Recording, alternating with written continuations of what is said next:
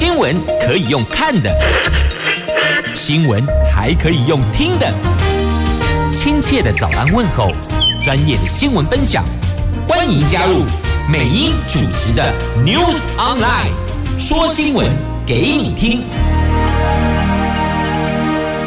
亲爱的朋友，台港后，打开后，大家好，欢迎您再度锁定收听 New Sunlight 我是美英，我是谢美英。好，那么在进入今天四大报的四则头版头条新闻之前，先来关心的是天气概况。今天。从台北一路到苗栗啊，白天都有降雨的机会。那么温度呢？北北桃介于二十八度到三十五度，竹竹苗二十八度到三十三度哦。虽然高温，但是呢会下雨。不过呢，天气热下点雨是好的，只是呢外出的朋友就辛苦了，得备妥雨具呢。好，那么来看四大报的四则头版头，分别是《中时报》头版头：台湾监测核核废水恐怕有漏洞呢。这福岛核废水即将要排入海里，那国内的生物实验室没有国际认证，那政府辐射数据没有完整公开呀。经济日报，嗯，联合报，先看联合哦，这个跟这个能源有关的。联合报头版头条，这能源政见列入核电，侯友宜二零四零无煤台湾煤煤炭的煤哦，推动核四安全重启。经济日报头版头，台积电八寸晶圆大降价，因为终端需求不振，报价减幅最高达到三成呢。自由时报头版头条，这共和党周克齐等。涉嫌收中资介入选举，触犯犯渗透法，有三个人因此起诉了。哎，接着我们来看四大报的头版头条的详细新闻内容哦。我们先来看这个中时头版头有关这核废水的话题哦。日本最快在八月底，就这个月底要开始排放福岛核废水。那么大陆跟韩国都强势反弹。蔡政府虽然承诺公开海水及生物辐射检测数据，但是审计部报告揭露。部分辐射监测数据并没有公开在放射性物质海域扩散海洋资讯平台，负责检测的生物穿检测实验室也还没有申请国际认证呢。那日本预告将在八月下旬到九月中旬期间启动福岛核废水排海计划。那中国跟韩国都持续的抗议，韩国民众甚至还掀起了海盐海产品抢购跟储存潮。那大陆常驻维也纳联联合国和其他国际组织代表团网站在九号发文罗列九大理由，要日本停止强推计划。那相对于中国跟韩国的强烈表态，我们。似乎温和多了哦，蔡政府的态度温和，形同接受日本排放核废水的决定。那原能会强调，已经透过跨部会跟食药署、农委会、海委会等单位合作执行日本进口食品环境生态样品等取样检测。外交部则重申，未来会持续敦促日方在符合国际标准及规范下执行排放作业。所以讲得很清楚了哦，我们是支持认同日本排放核核废水的决定，但是韩国跟中国是反对的哦，所以他们现在都努力大力及呃这个奔走，要阻止，要日本收回成命，大概这个意思哦。那么审计部报告揪出了辐射监测的两大问题，他们认为浮标站既然已经建置，可以对海域辐射进行自动连续监测，而且可以从远端及时传输，对辐射异常事件具有预警能力，所以建立完整监测数据，全面提供民众查询。韩景原能会协调国海院研议公开浮标站及时监测资讯的可行性啊，就说意思说要公开。可是问题是呢，我们现在国内的生物穿检测实验室还没有申请国际认证啊，所以我也不知道到底怎么回事哦。好像从高端事件之后，似乎很多事情都不再觉得那么的让人下巴掉下来了，那么的惊讶哦，那么惊吓惊讶。好，这是在中时头版头，所以要问问所有的听众朋友，您是否认同呢？如果您也有质疑，那么是否可以向您选区的立法委员来反映呢，由他们代为陈述。那如果立委也不理你的话哦，如果如果跟你的想法，那也许党意、党意、民意，所以就要问呢、有政党背景的，到底是党意第一、党意优先，还是民意优先呢？那如果如果党意排在前面，民意放在后面，那我们就用选票下架，了解吗？用选票换人，好，不管他是蓝的、绿的、黑白花的都一样。好，那么再来关心，我们就直接连接，我看一下时间哦。好，联合报头版头，这侯友谊把能源政见列入核电了，核电等于列入他的能源政见。那二零四零无煤台湾，这是他现在所承诺的，但是现在是二零二三呐，阿够在七年呢，所以要看他。他要怎么做？他的 SOP 是什么？他如何能达成、能达标而不跳票呢？那他说要推动核四安全重启，那到底要怎么个安全重启？你所罗列要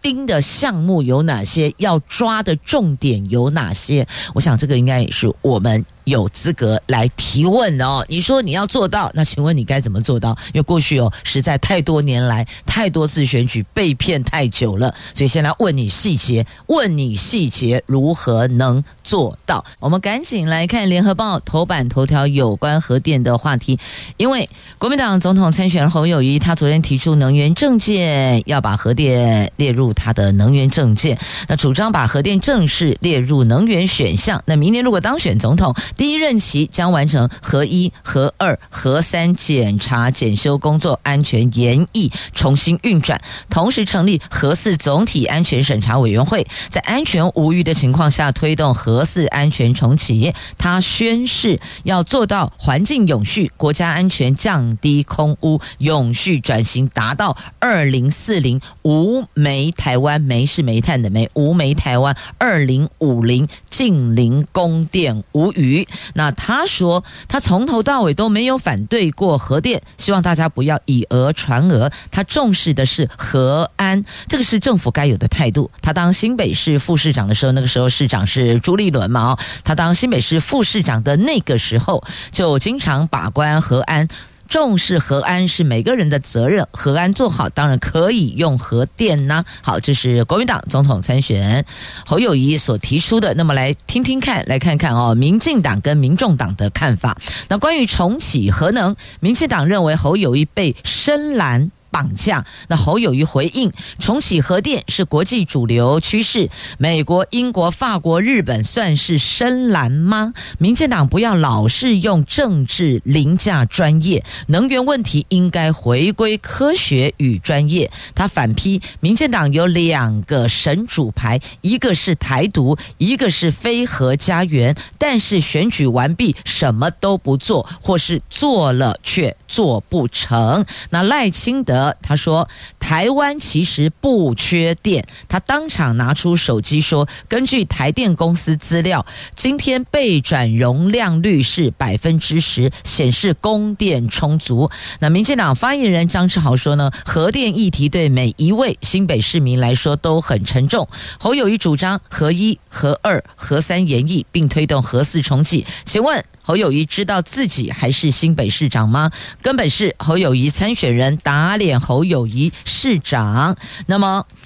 要问的是哦，这个。废核废料该如何处理呢？那侯友谊说呢，就像芬兰会把核废料固化打到地底下，美国则是会将它做成胶囊送到人机少的地方，再打到地底下，其实都是有处理的方式的。哦，这是侯友谊端所提的。那么龚总呢，在历年来提出的白皮书、能源白皮书上，多次提到政府发展再生能源同时，应该把核电纳入考量，现有核电厂也应该延役。而侯友宜的说法跟工总相当贴近，但是呢，工总强调，一直以来他们都不涉入任何政党事务跟选举，他们只关心国家产业跟经济发展。好，这是工总的态度。他说他们没有站在谁那边哦，一直以来都不沾颜色，大概意思是这样。那另外呢，要听听看，这民众党也来了，民进党的来了，国民党的也要尊重一下民众党的看法哦。这柯文哲办公室说呢，侯友谊对于如何发展再生能源的态度不明确，而且回避了企业需要绿能的国际趋势。那再生能源比率要提升，柯文哲主张的是屋顶型太阳能，会积极推动太阳能、光电、地热等土地需求性相对比较低的能源，让产地在地化，提升电力的供应和弹性。此外，柯文哲主张高效储能才是真正达到低碳转型。好，这是目前三位总统候选人对于这个话题的看法，提供您做参考了哦。那另外还有一位三加一，但是他并没有跳出来说我要被选总统啊，吼，单一共啊。医药也跨化他的看法、他的想法、他的做法，我们再来讨论。好，那么接着呢，再来关心的时候，台积电八寸晶圆大降价，在今天《经济日报》头版头条，业界传出受到终端需求不振跟市场竞争的影响，台积电跟转投资世界先进近期陆续调降八寸晶圆代工报价，最高最高的降幅还高达三成呢。即便八寸晶圆代工并不是台积。台积电营收的主要来源，但是台积电过往在价格上相对坚定，不轻易涨价，也不随便降价。如今降幅高达三成，因此格外引发关注啊！那现在看来，第四季的业绩可能也不会很漂亮呢。好，那么再继续，我们来看半导体补贴，这是美国，美国限制投资高科技中国企业。那另外，针对半导体有进行补贴，有四百六十家申请呢。在美国商务部说，已经有四百六十家企业对美国半导体补贴计划提出申请了。那拜登说呢，过去一年半，各企业宣布将在半导体及电子产品制造领域投资一千六百六十亿美元。那这项法律会使美国再次成为半导体制造领域的领导者，而且有助于降低美国电子产品或是洁净能源供应链对其他国家的依赖。所以其实。时哦，他们一直在做的是降低对。其他国家的依赖，希望能够自给自足，甚至大部分主导权就可以握在自己的手上了。那白宫最快在美东时间九号下午宣布禁止部分美国资金投资中国大陆敏感科技的计划细节，而且要求进行其他类别投资的时候，也必须要通报美国政府。这个是限制中国大陆取得敏感技术的其中一环，主要针对营收至少一半来自量子运算。AI 人工智慧跟特定的超先进半导体的大陆企业，预计受冲击最大的会是处于早期阶段的大陆新创企业呢。好，那么到这儿。经济日报头版版面新闻都带您关心了。那么接着我们再来看自由时报头版头条，涉及中资借学，这个不抓你抓谁呢？这位是身兼了第三势力三三三政党联盟，还有共和党党主席的周克奇，去年透过台北市的蒲仙同乡会常务理事潘庆东、理事朱俊元引进中资，替共和党选举造势，而且协助中共在台湾。动员抗议在台北举行的世界民主运动大会，台北地检署昨天以最重可处五年徒刑的反渗透法罪起诉了相关人等，而且建请法院没收不法所得二十二万哦，这协助中共动员抗议民主大会，那在台湾活动成果会回传给中国进行后续的请款。同样，在《旧时报》头版版面的新闻哦，我们来看啊，这个铁工贪图小利，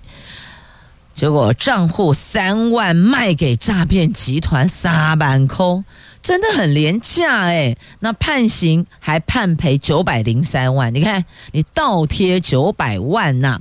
这真正哦得不偿失，抵家了。新竹一名张姓铁工贪图小利，把他的账户跟手机门号以三万元代价卖给诈骗集团，而且配合设定约定转账账号，方便诈骗集团快速转出大笔的赃款。那么有一名被害人掉入这个诈骗集团假检警诈骗陷阱，二十三天内汇出了九百零三万元到这一名铁工的户头，那新竹地方法院判这一名铁工全额赔偿被害人。那不仅要吐出卖账户的三万元，还必须要背九百零三万元的巨债呀。这下子悔不当初了，但是呢，也来不及了。因此呢，也把这一则新闻特别提出来，提醒大家，千万不要卖账号，千万不要卖门号，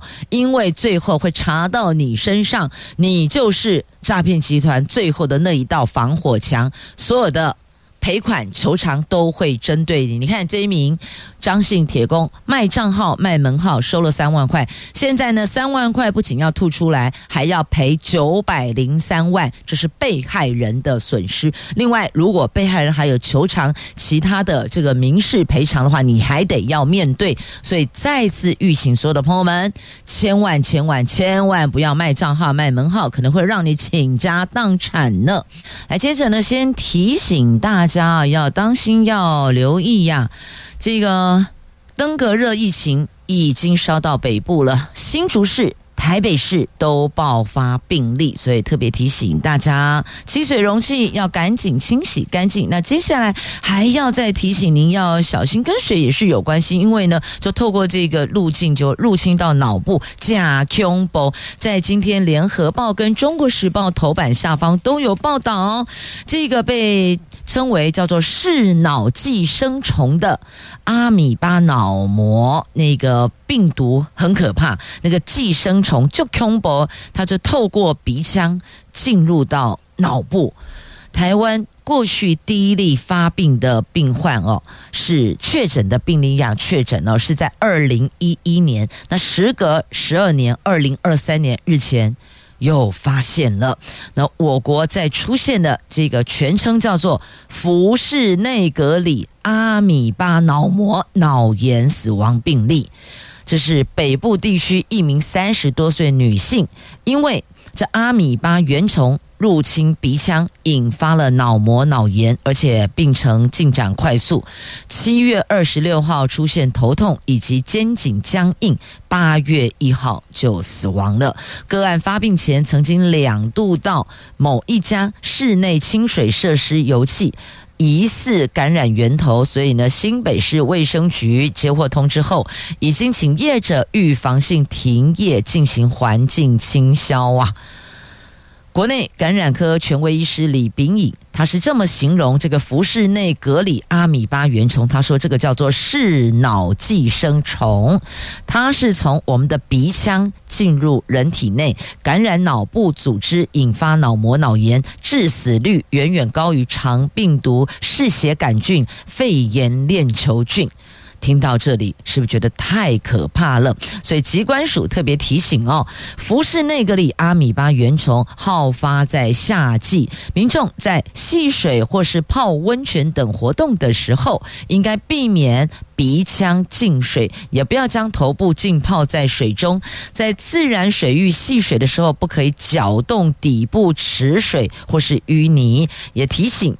这个原虫引发脑膜脑炎，大概有七天潜伏期。如果在戏水或是泡温泉后有出现发烧、头痛、恶心、呕吐，务必尽速就医，而且告诉医师你有接触史。大概类似这样。不过很奇怪啊，如果说我们的鼻腔不能入水，那请问怎么游泳呢？是啊，啊要怎么游泳呢？好，不过游泳时他们都有在消毒啦，都有在进行清消。但是呢，有些戏水区、戏水区它是没有办法。办法这样子，像呃一些这个我们后天建制的场域可以进行清消，所以只能够提醒您不要搅动底部哦，那个池水底部或是淤泥。就有些户外，我们很多呃很多朋友夏天嘛会到海边呐、啊、河河边、溪边呐去戏水哦，在这里特别提醒您，戏水的时候呢，鼻腔不要进到水里面。好，看一下今天联合报跟中国时报头版下方。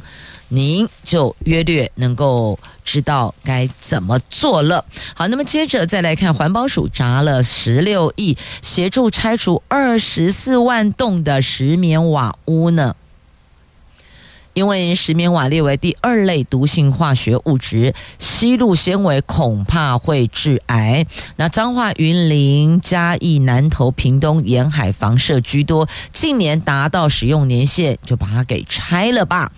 那因为这个石棉有防火、绝缘、耐高温等特性，所以呢，我们台湾在一九七零年，在一九八零年代广泛使用石棉瓦作为屋顶以及侧边的建材。经历五十年后，大量建材将在今年达到使用年限。由于石棉建材废弃物处理费用高，而且破损的粉尘会对人体造成健康危害，环保署向行政院争取了十六亿的补助经费，协助清楚。然而，台北市在相关办法属财力分级第一级，因此台北市不纳入补助对象，其他地方通通都可以。好，把这个石棉瓦。翻新哦，就汰旧换新，把它给换掉、拆掉、换掉，而且可以申请补助，但是台北市不在相关补助对象内。好，台北市，请问问你们自己的市政府吧。好，那么再来看一下啊，就是役男服役的话题。这九十四年次后役男军训课最多可以折一期三十天，那所以想问你，九十四年次之前的意难能折抵吗？八月十四号，八一四空军节，我国空军近期在脸书推出了系列庆祝影片，回顾空军先烈誓死救国、凌云御风的英勇事迹。那也为了配合新购买的战机，会在年底成立 F 十六 V 第七联队。另外呢，为了配合义务役役期恢复为一年，二零零五年后出生的役男，全民国防教育军事训练课程折减役期最多不超过三十。十天等于最多可以少当一个月的兵，好，就是这类艺术哈，少一个月。好，那么再来带您关注的这个是中横便道可以通行了。玉山主峰瓦拉米恢复入园了，这是卡努台风环流带来暴雨狂炸，在八月四号发生了岩壁崩落，阻断交通的中横便道，经过公路总局古关公务段加班抢修，终于昨天下午恢复通行了。另外也发生坍塌的玉山主峰线东部园区瓦拉米步道，在玉山国家公园管理处连日抢修下，昨天也恢复入园，但是呢，主峰线栈桥路况不佳，山友每次只能通行一个人，这样比较安全。其他长城路线如八通关线、南二段、秀姑峦线、马博横段、新塘横段等。都是今天会进行开放的，不过还是要提醒大家哦，要当心，要留意，安全第一，我们都要平平安安、健健康康啊！今天节目中要带您感受二零二三世界客家博览会，这次的世客博在桃园呢。我们邀请到节目中的是文化局局长邱正生邱局长，先来欢迎局长，局长好。明早，各位听众朋友，大家早！赶紧来介绍一下我们这一届世客博的展演重点，带大家抢先导览。好的，呃，这一次世界客家博览会哈，我们的整个展演的内容非常丰富。嗯，那展览的部分呢，我们有两个呃主展馆加八个副展馆，还有这个呃非常多分散在我们十三个各区的这些卫星展馆，啊，都有非常棒的展览活动。那么呃，在主展馆的部分，我们有台湾馆跟世界馆。台湾馆以介绍我们在台湾各地区世界客家发展跟它的重要的这个内容哈，一次性的展示给大家看。那么世界馆呢，就展示。是我们呃客家在全世界各地发展筚路蓝缕跟丰硕的这个样貌跟成果啊，所以非常精彩。那么除了这个主展馆之外呢，我们另外呢还有很丰富的这个表演跟展览活动，比如说我们在八月十一号正式开幕的时候，就有隆重的。开幕的这个典礼活动，那么当然我们在主舞台区，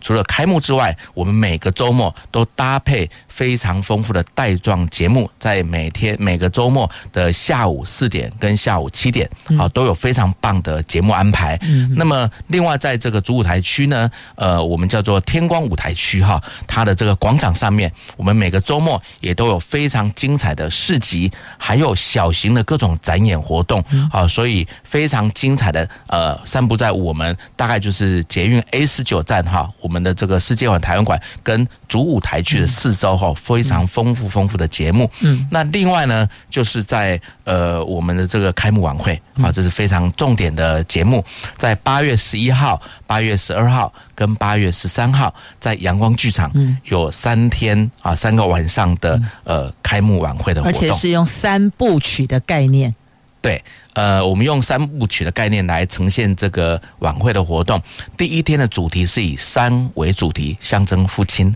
嗯啊，第二天是以河为主题，象征母亲。嗯，第三天呢是以海为主题，象征呢这个世界融合啊，拥抱世界的概念。那这个三天的主题里头呢，呃，我们总共邀请了超过四十组以上啊，都是在我们应该说台湾的这个呃乐坛上哈，啊非常著名的音。音乐人哈都是客家籍的音乐人为主，嗯。但是呢，为了呈现我们是一个呃族群融合而且拥抱世界的一个主题，所以在第三天这个海的部分呢，我们还有邀请了其他，比如说我们在这个呃东南亚地区的歌手啊，这象征的是南洋客家啊，还有甚至邀请到这个中美洲的雷鬼音乐的歌手啊，因为这个呃中南美洲雷鬼音乐呢深受客家音乐的这个呃影响，好发展出来，所以呢，等于是一个也非常的能够多元文化融合、音乐风格融合的一个晚会演出哈。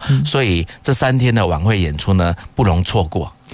一连三天呐、啊，这是开幕式的展演呢。那么刚刚局长您提到了，从八月开始，每个周末都有安排活动，难道是一路到十月份，每周末都安排吗？是的，呃，从八月十一。到我们这个呃十月十五号哈，每个周末都有安排，而且我们每一周都有一个主题哈。呃，比如说我们第一周的主题叫做欢乐庆典哈，以一个庆典的这个来做开始。然后呢，第二周的主题是客家交响乐啊。第三天第三周的主题是山歌天籁，然后呢是呃刻意十足、管弦乐章、舞蹈风情、客家偶戏、跨界创新、客家流行，还有义正新传等等。总共呢有十周的主题内容，都是邀请到非常杰出的团队。当然，我们打头阵的啊，这个是我们的这个龙潭爱乐交响乐团啊，因为它是我们龙潭在地的这个爱乐管弦乐团，同时它也是我们国家的杰出的乐团。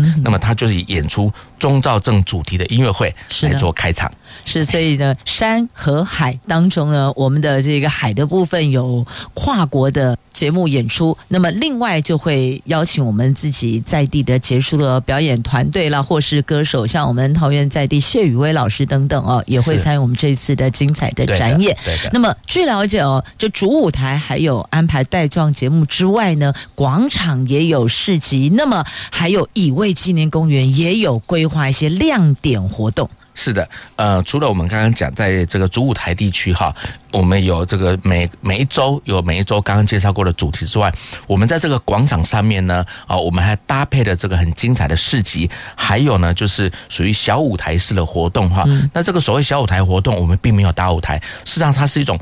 在广场上更接近于就是让。演出跟民众可以互动的这种类型的演出啊，有点像街头艺人的概念了，是吗？对，呃，应该说比街头艺人更豪华版的哈这种概念。比如说，我们可能有一些这个呃古乐团的汇川剧场，或者呃花鼓乐团啊等等的这这方面的演出，甚至有这种派对踩街的游行活动等等哈，在这个广场地区来搭配，增进各种演出还有民众互动的这个效果，所以是呃非常可以休悠闲的哈，在这。这个地方哈，这个走逛，也就是说，我们看完这个展览之外，那么到我们的这些户外空间、展展馆空间呢，也可以非常悠闲的在这地方闲逛。那么在世界馆的后面，事实上还有好几个这个呃市集区啊，有这个青年局的这个地方创生跟文创的市集，也有我们农业局的这个呃农农业方面的这个呃市集。好，那也有我们金花区办理的这个呃伴手礼的市集啊等等，那当然也有美食市集了哈。因为这么多人来到这个片区，我们还要让我们所有的朋友们解决吃的问题，是好，所以呢也有设计的这个美食市集。好，那在我们这个主舞台区的这些呃市集跟演出活动，好，那我们为了也要这个考虑到夏天这么热，那大家在这个地方如果口渴了怎么办？嗯，所以我们的这个呃在主舞台区的这个广场上面还有安排一些。胖卡市集，好来满足大家哈，这个可能休息啊、喝水啊、吃点小东西哈的这个需求。哇，但是都想到了，不管是视觉的、听觉的，或是味觉的，我们都面面俱到，而且在乙未公园还有定目剧。对的，呃，在乙未公园的部分啊，因为这个是纪念一八九五的这些抗日行动嘛，哈、嗯，所以这个呃，我们这个地方特别推了一个跨界的定目剧，叫做《行过乙未》啊。当然，呃，距离这个呃乙未一一八九五已经年代也有一百多年了哈，所以在这个处理上面呢，我们没有处理的好像呃太过于这个呃惨烈悲壮的概念去处理，但是是用一种呃舞蹈跟各种跨界演出的。方式让大家啊去看感受到说这个战争的这种呃造成时代的悲剧哈，那也等于是对于这战争哈让大家有一种这个警觉了哈。那希望哈这样的事情不要重蹈覆辙，所以我们是这一次是以一个小男孩的视角来出发，好，那么他见证了当初的这个战争的场景，好对他造成的影响，那么。整个呢啊，带领观众来穿越在乙未战争中，我们所有的义勇的这些呃客家的这个义军啊，来这个抗争的场景，那当然也象征了我们这个客家的应景精神哈，在追求自由的这个过程。是，这个是在平镇的一八九五乙未纪念公园。所以呢，刚刚我们听到开幕的活动几场重头戏是在青浦，但是呢，这个定目剧是在平镇的一八九五乙未纪念公园。是。二零二三世界客家博览会在桃园迪兰通哦，八月登场到十月，这时间真的算很长。那市府呢是跨局处卯起来办了许多的精彩的跟客家文化链接的活动。那么今天在节目中，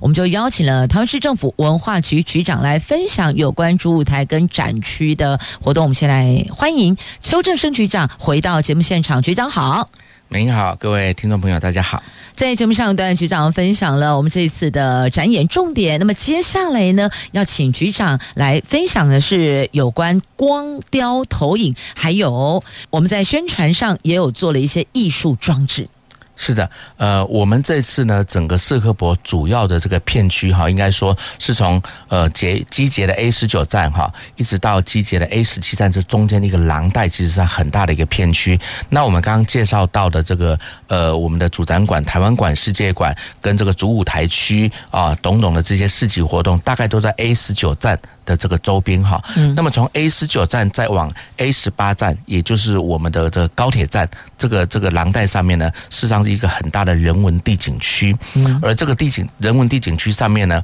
我们创造了一个非常能够让大家悠闲的走逛好我们青浦地区，而且让所有的这个访客能够认识到我们台桃园哈特色的地景。风貌啊，因此呢，我们在这个中间呢，规划了很特色的一些呃户外的展演活动。那么第一个呢，就是我们在呃 A 十九这边台湾馆好主展馆外面，我们有一个大型的光雕投影。这个光雕投影应该是呃目前看来哈是台湾呃有史以来最大型的光雕投影，因为呢。它有这个长达一百五十七公尺左右啊，那么是一个 L 型转角的一个大型的三 D 投影，那这是一个世界级的响应。那这次光雕投影呢，我们是以回装哈来做这个主题哈，那么主要去呈现说啊，我们这个现在我们的这个客家人啊，客家族群很多都在都市发展哈，那都市发展过程当中呢，呃，我们说的都会客了哈，那总是也会有想要回到家乡啊，那么呃重温家乡的这种呃醇厚的这个呃人情味哈等等这些的一个过程哈，一个回家的概念，回家的概念哈。那么也有些呃回到家里头一些仪式庆典的一些些画面哈的呈现。所以呢，我们用这个大型的光雕投影方式去处理。当然，这样大的面积的投影也会有一些很炫技的这种三 D 裸视的这个这个呃炫技的这个技术在里面去呈现，好，非常值得提赞。那另外呢，就是我们在。峨眉馆的部分哈，峨眉馆的这个外墙，我们也做了一个光刀投影哈。那这个部分呢，我们就用更科技跟艺术的结合，那么来呈现啊，展现这个客家风貌。但是呢，是以客家元素为主轴啊，呈现出来的一种作品哈。那这个呢，更更偏艺术性一些哈。但是呢，也非常非常值得期待。那么，在整个从 S 九到 S 八中间呢，我们就有非常重要的艺术光环境廊道的配置。那么，这个艺术光环境的廊道，就是让大家在这个太阳下山之后，我们呢看完这个呃台湾馆世界馆的展览之后呢，我们可以很悠闲的从这地方慢慢的走逛，好，也不用接搭。坐大巴车，好，也不要急着去搭机捷离开，我们可以走一站，哈，慢慢走，沿着恰西街。那么这里呢，有非常美丽的光环境。包括有十座的这个光环境场景的，等于是艺术性的装置作品有十座。另外呢，在每一段的这个呃人行道，或者在我们这个清塘园公园、老街西的这个绿植公园区域呢，也都有配置相当漂亮的主题的这个灯光设计，跟我们的这些公园地景啊、湖景是相辉映、是结合的。总共也有十种不同的主题，所以是十全十美啊，非常漂亮。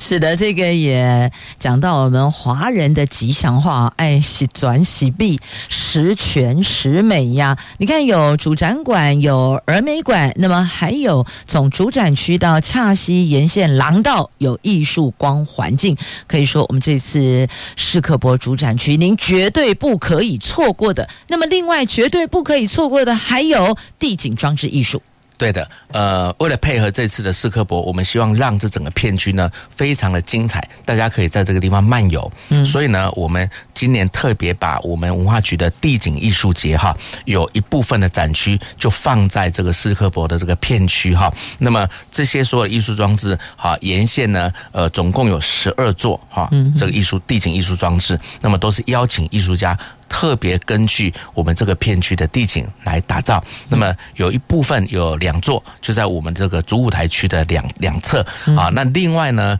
有几座呢，就在清塘园、啊老街溪。哈，等等等沿线哈，那都是有非常大型的这个艺术装置啊。比如说，我们特别值得一提的是，呃，我们艺术家，好客家的艺术家范承宗老师哈，他特别创作的这个在伞下啊。那么这个作品呢，它就是用这个纸伞的这个结构啊来做出发，但是做一个呃高度、宽度、长度。都达十米的一个结构的这个艺术装置里头呢，晚上还有灯光装置，人还可以进去这个装置当中，坐在这个地方哈聊天哈，所以是非常非常棒的一个艺术作品。那当然，我们还有邀请到国际级的大师，是这个美国哈。最著名的这个呃潮流潮牌的这个艺术家，叫做 Stephen Harrington 啊，他呢为我们带来他最著名的这个大狗 Melo 的这个作品，还有 Melo 跟他的朋友们。啊，那这些作品呢，他就放在我们这个呃主舞台区旁边的这个呃公园上面的一个小土丘上面啊。